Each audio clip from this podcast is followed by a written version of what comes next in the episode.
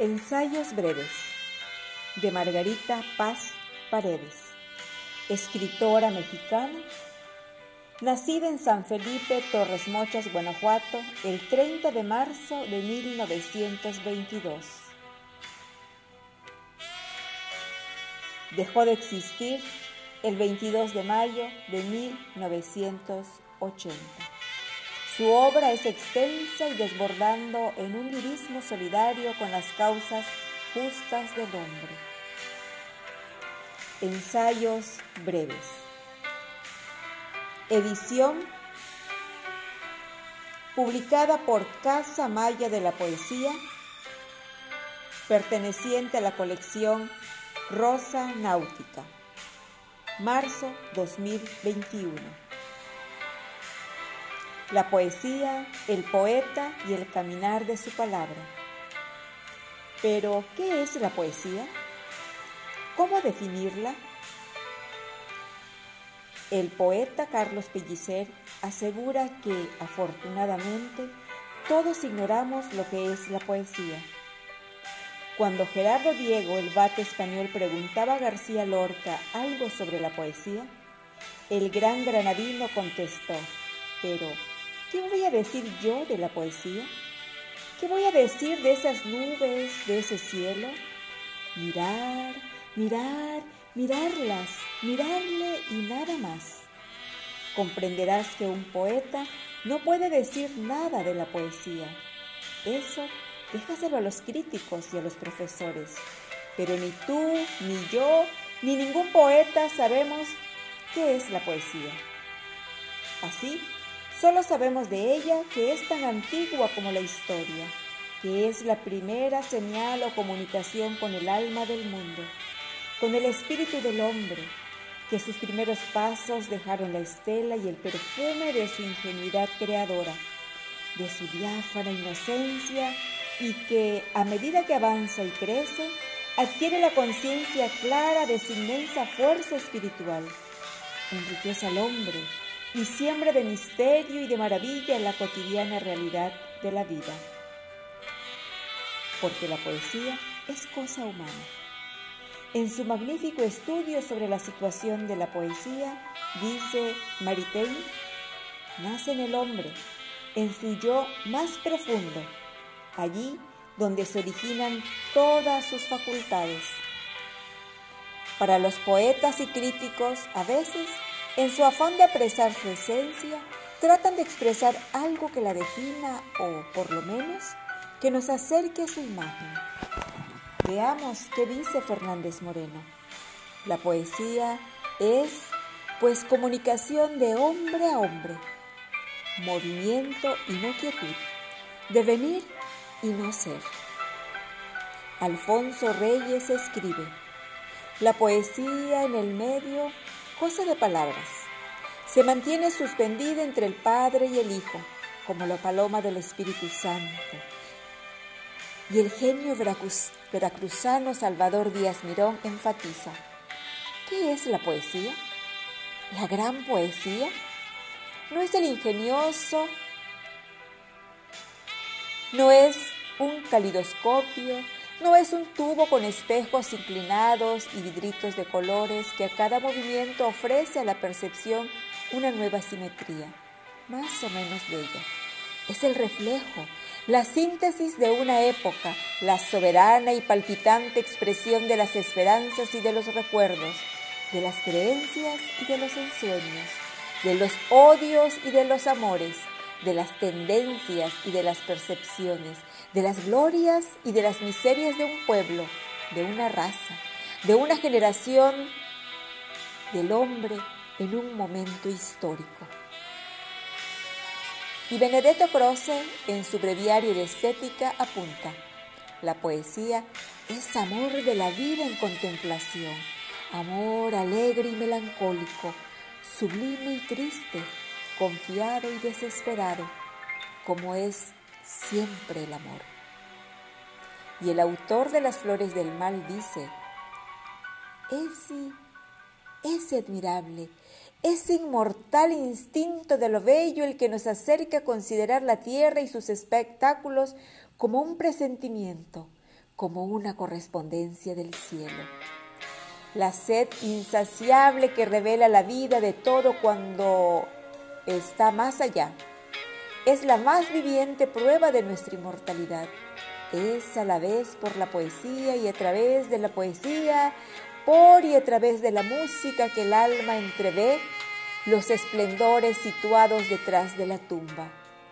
Y cuando un poema exquisito hace afluir las lágrimas al borde de los párpados, esas lágrimas no son prueba de un exceso de goce, son más bien testimonio de una melancolía irritada, de una postulación de los nervios, de una naturaleza desterrada en imperfecto y que querría apoderarse inmediatamente sobre esta tierra misma de un paraíso revelado. Así, el principio de la poesía es estricta y simplemente la aspiración humana hacia una belleza superior. Y la manifestación de ese principio consiste en el entusiasmo, en la excitación del alma, entusiasmo del todo independiente de la pasión, que es la embriaguez del corazón, y la verdad, que es el pábulo de la razón. De todas maneras, si no sabemos o si no sabremos nunca definir la poesía, basta detenerse ante una flor, ante una lágrima, ante un ser amado y musicar simplemente como Becker. Poesía eres tú. Ensayo breve de Margarita Paz Paredes, editado por Casa Maya de la Poesía, bajo la dirección de Brígido Redondo. Voz, Teresita Durán. Ensayos breves de Margarita Paz Paredes, de la colección Rosa Náutica, editado por Casa Maya de la Poesía Campeche. El poeta. ¿Y el poeta? ese ser igual que todos los demás seres, pero que lleva una lumbre ardiente en su corazón. ¿Qué es? ¿Cómo es? ¿Para quién escribe? Yo sé que lo encontraremos si nos proponemos ir en su busca, tenaz y amorosamente. Primero, nos acercaremos a un libro, aún cerrado, tratando de buscar en él, así, confusamente, algo como un sentido vital que nos falta el principio de nuestro encuentro aparecerá con la emoción de acariciar el libro, la tersura de su piel, el amor por su misterio, el asombro y la fruición por el sonido de sus páginas al pasarlas con los dedos. La sucesión oscura de sus letras, la luz de los espacios blancos. Y de pronto entramos al valle mágico de la lectura, nos perdemos en ella y nos abandonamos al temblor de las emociones y a la fascinación de un recuerdo, que de súbito llena todo nuestro vacío, porque el encuentro de las palabras poéticas ha revelado nuestra perdida poesía, nuestra música de la lejana inocencia. Es entonces que el lector, como dice Gerardo Marone, conocerá lo que busca, solo cuando lo haya encontrado. El hecho de alcanzar una emoción definirá el sentido mismo de la búsqueda. El actor no razona, ama y se ama a sí mismo en la obra ajena que de tal manera se vuelve por milagro como un pretexto de su memoria, un pretexto de su vida interior y contribuye a despertar su sentido vital, a suscitar en él la alegría de vivir, a reponerle en el círculo de armonía con el mundo del cual temía haber sido excluido. Lee para vivir y no para juzgar. Entonces encontraremos al poeta, que es tantas cosas y al mismo tiempo como un rayito de luz. Sócrates afirmaba que el poeta es un ser alado, ligero y sagrado, incapaz de producir mientras el entusiasmo no lo arrastre y le hace salir de sí mismo. Díaz Mirón habla así del poeta. Un gran poeta no es más que un revelador, no es más que un artista que de la arena escarbada en que gritan, gesticulan y pugnan anhelos divinos y apetitos brutales, recoge un poco de arcilla ensangrentada y convulsa, y hace de ella una imagen en que respira una hermosura trágica.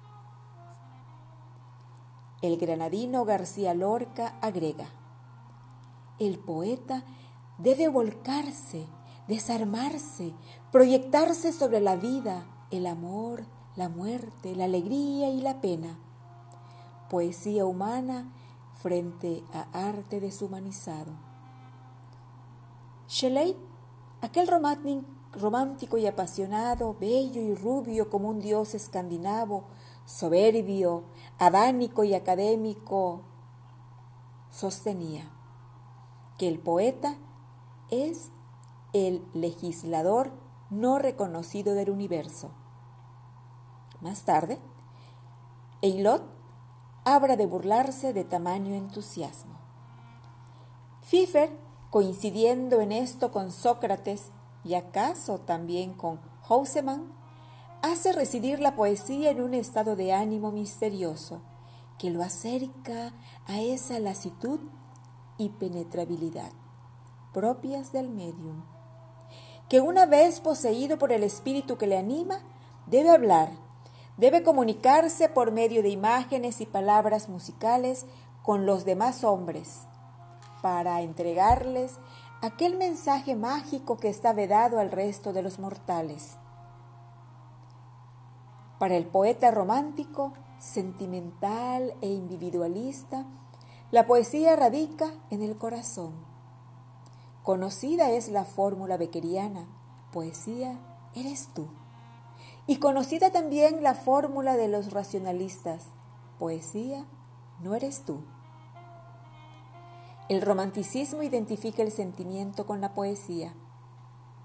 Y se inicia así un largo periodo en la estética contemporánea en el que los poetas más conocidos o más calificados niegan a la razón toda injerencia en el proceso de la creación poética.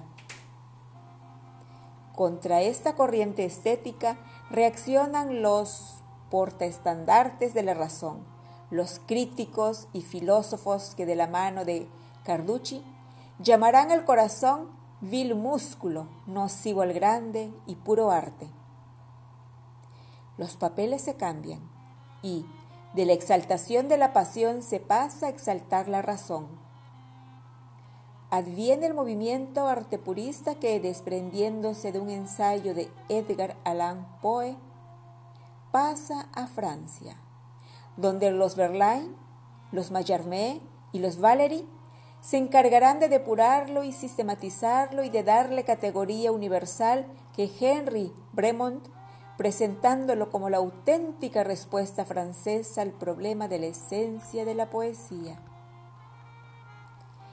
El abate Bremont, en su histórica conferencia leída en sesión pública de las cinco academias de Francia el 24 de octubre de 1925, esbozó su famosa doctrina de la poesía pura en los términos siguientes. Hasta en una obra en que abunde lo sublime, la cualidad propiamente poética, lo inefable está en la expresión. Para aislar una preparación de poesía en estado puro, hay que disociar y separar los elementos que pertenecen también a la prosa. Narración, drama, didáctica, elocuencia, imágenes, razonamiento, etc. La esencia de la poesía, la poesía pura, será lo que quede después de tal separación. Texto de Margarita Paz Paredes. Ensayos breves. Publicado por Casa Maya de la Poesía Campeche. Dirigido por Brígido Redondo. Voz Teresita Durán. Marzo 2021. Ensayos breves. Margarita Paz Paredes. De la colección Rosa Náutica, editado por Casa Maya de la Poesía Campeche. El poeta, segunda parte. Es curiosa, dice Enrique Díez Canedo, la coincidencia que existe entre las palabras del abate Bremont y los siguientes versos de León Felipe. Deshaced ese verso, quitadle los caireles de la rima, el metro, la cadencia y hasta la idea misma. Aventad las palabras y si después queda algo todavía, eso será la poesía. Con lo cual, agrega el crítico español, la poesía se queda en el espíritu del poeta, en la mente del poeta. Y digo en la mente y no en el corazón, porque la nueva poesía ha cambiado de residencia en el hombre, y esta es una de sus marcas de novedad, la preferencia a la inteligencia sobre el sentimiento. Paul Valéry, comentando a Mallarmé, explica de la siguiente manera su concepto de poesía pura. Como el mundo de los sonidos puros, tan reconocibles por el oído, fue extraído del mundo de los ruidos para oponerse a él y constituir el sistema perfecto de la música. Así desearía trabajar el espíritu poético con el lenguaje. Este principio espera siempre sacar de esa producción de la práctica y de la estadística los raros elementos con que elaborar otras obras plenamente deliciosas y distintas. Más tarde agrega, todo lo que place a la mayoría debe ser expurgado de esta obra Nada de elocuencia, nada de relatos, nada de máximas o filosofías, nada de recurrir directamente a las pasiones, ninguna concesión a las formas familiares, nada de ese demasiado humano que envilece tantos poemas. Una manera de decir siempre inesperada, una palabra nunca arrastrada a las repeticiones y al delirio vano del lirismo natural, pura de todas las locuciones de menor esfuerzo, perpetuamente sometida a la condición musical y, por lo demás, a las leyes de convención cuyo objeto es contrariar regularmente toda caída hacia la prosa. Pero oigamos ahora la palabra de los llamados poetas materialistas. Todo poeta que lo sea de verdad es un poeta del pueblo la poesía popular, la que nace del pueblo y que va hacia el pueblo, es el arte verdadero, trascendental, perdurable. Escribir para el pueblo, ha dicho un gigante del verso castellano. Es llamarse Cervantes en España. Shakespeare en Inglaterra, Tolstoy en Rusia. No podemos desvincular el arte de lo profundo origen popular, de su raíz humana colectiva. Puede haber, y de hecho ha habido, muchos escritores en la historia de la literatura universal que han subjetivizado la poesía hasta el punto de sentirnos libres como pájaros, que forjaron irreales torres de marfil donde se encastillaron con un desdeñoso gesto de desprecio hasta la humanidad. Este complejo del poeta no comprendido que cultiva el arte por el arte, sin importarle el mundo exterior, del cual se considera divorciado, nace de un resentimiento social engendrado por un desacuerdo absoluto entre la gente que se ocupa del arte y el medio social que le rodea. En el fondo de esa deífica actitud ante la vida, asumida por los poetas románticos, parnasianos y modernistas, Debemos buscar hondas raíces materialistas, dice el crítico peruano Luis Alberto Sánchez. Rubén Darío fue pagano, porque vivió en placidez trascendental. El cantor modernista vivió desorientado y en inminencia confidencial, lo cual es ya un retroceso romántico.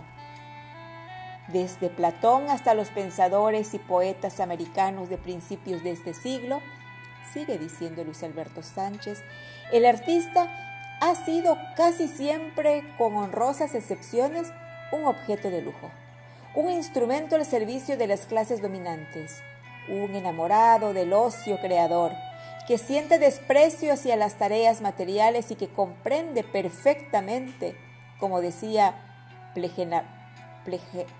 Plejanov, cuando rebaja al hombre el empleo de su energía vital en la preocupación por la existencia.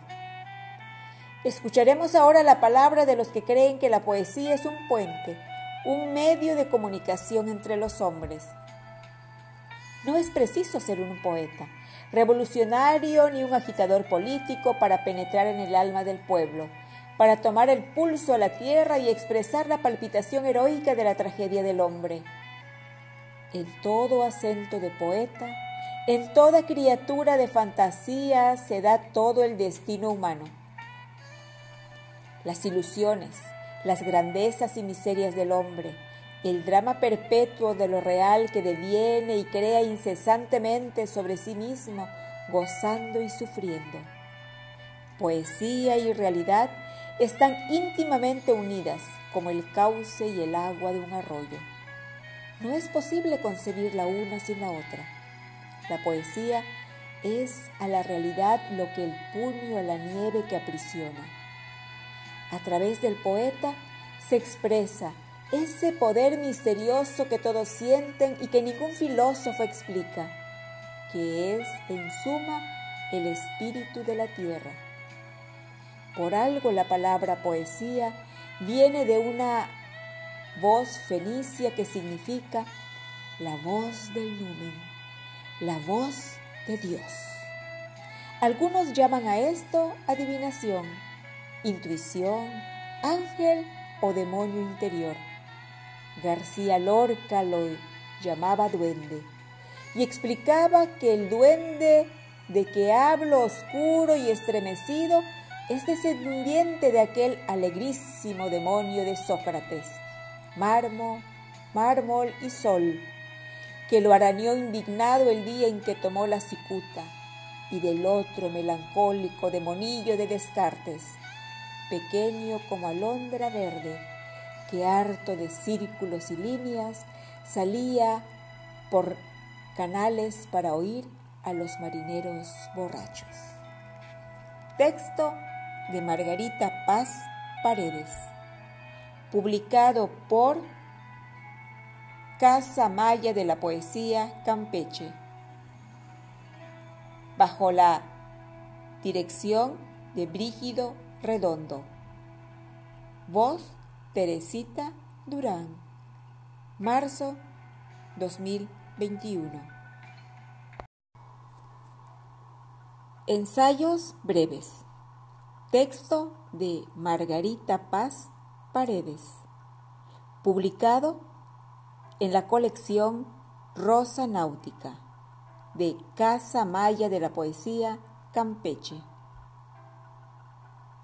Lenguaje y creación. Maravilla pensar cómo los poetas son los que manejan, usan, hacen perdurable y transforman el lenguaje. Y esta opinión no es de los eruditos, sino que viene de los grandes filólogos. Por ejemplo, Humboldt escribió que el estilo poético abre de par en par las puertas de la receptividad del ánimo para que éste acoja de lleno el influjo de la peculiar materia del lenguaje. Y en la filosofía del lenguaje, Stenzel dice, el poeta acrece las posibilidades del lenguaje vivo. Su misión es renovar el espíritu del lenguaje. Muchas cosas de las que ni somos sospechosos, que nos han sido dictadas por el poeta, son usadas por nosotros como lenguaje propio. Antes de que viniera el poeta con su obra, nadie sabía de lo que una lengua era capaz, es decir, lo que era cabalmente. Y Bosler, el gran identificador del lenguaje y poesía, considera que reconocemos el genio poético por su capacidad de reconvertir la naturaleza del lenguaje en espíritu sus formas exteriores en algo interior y devolver al alma lo que se destruye en el lenguaje ordinario. Pero el lenguaje camina y se transforma, según las épocas en que es expresado. Fidelino de Figueiredo habla de lo que es la palabra para el poeta. Para el poeta, la palabra no es absoluta ni abstracta, es vida, sangrienta y palpitante de experiencia y de dolor porque encierra su mayor porción de aprendizaje de la vida y del hombre, por el sufrimiento o por el recibimiento de todo eso en sí.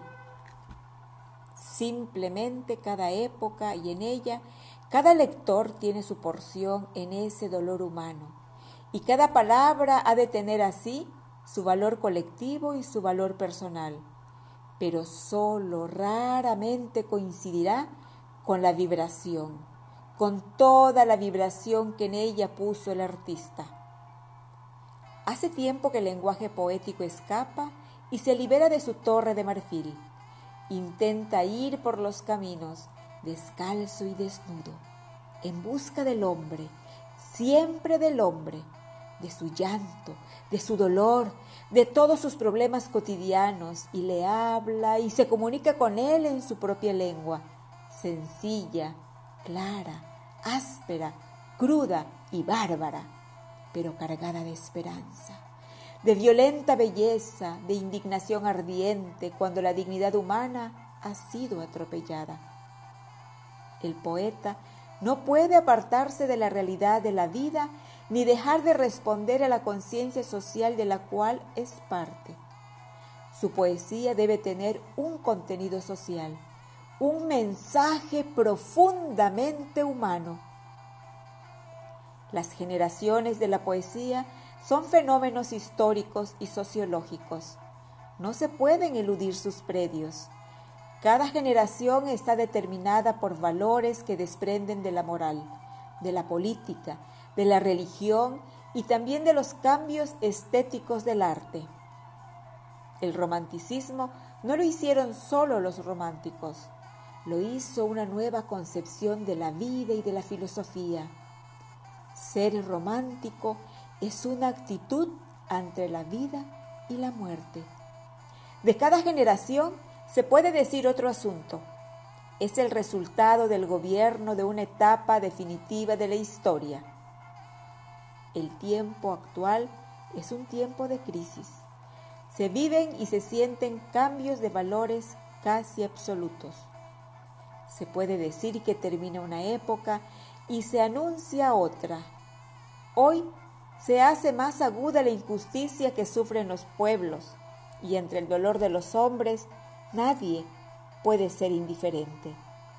La belleza de la poesía comienza donde empieza su responsabilidad humana. Texto de Margarita Paz Paredes. Ensayos breves de literatura. Edición 2021, colección Rosa Náutica, Casa Maya de la Poesía, Campeche. Dirección Brígido Redondo. Voz Teresita Durán.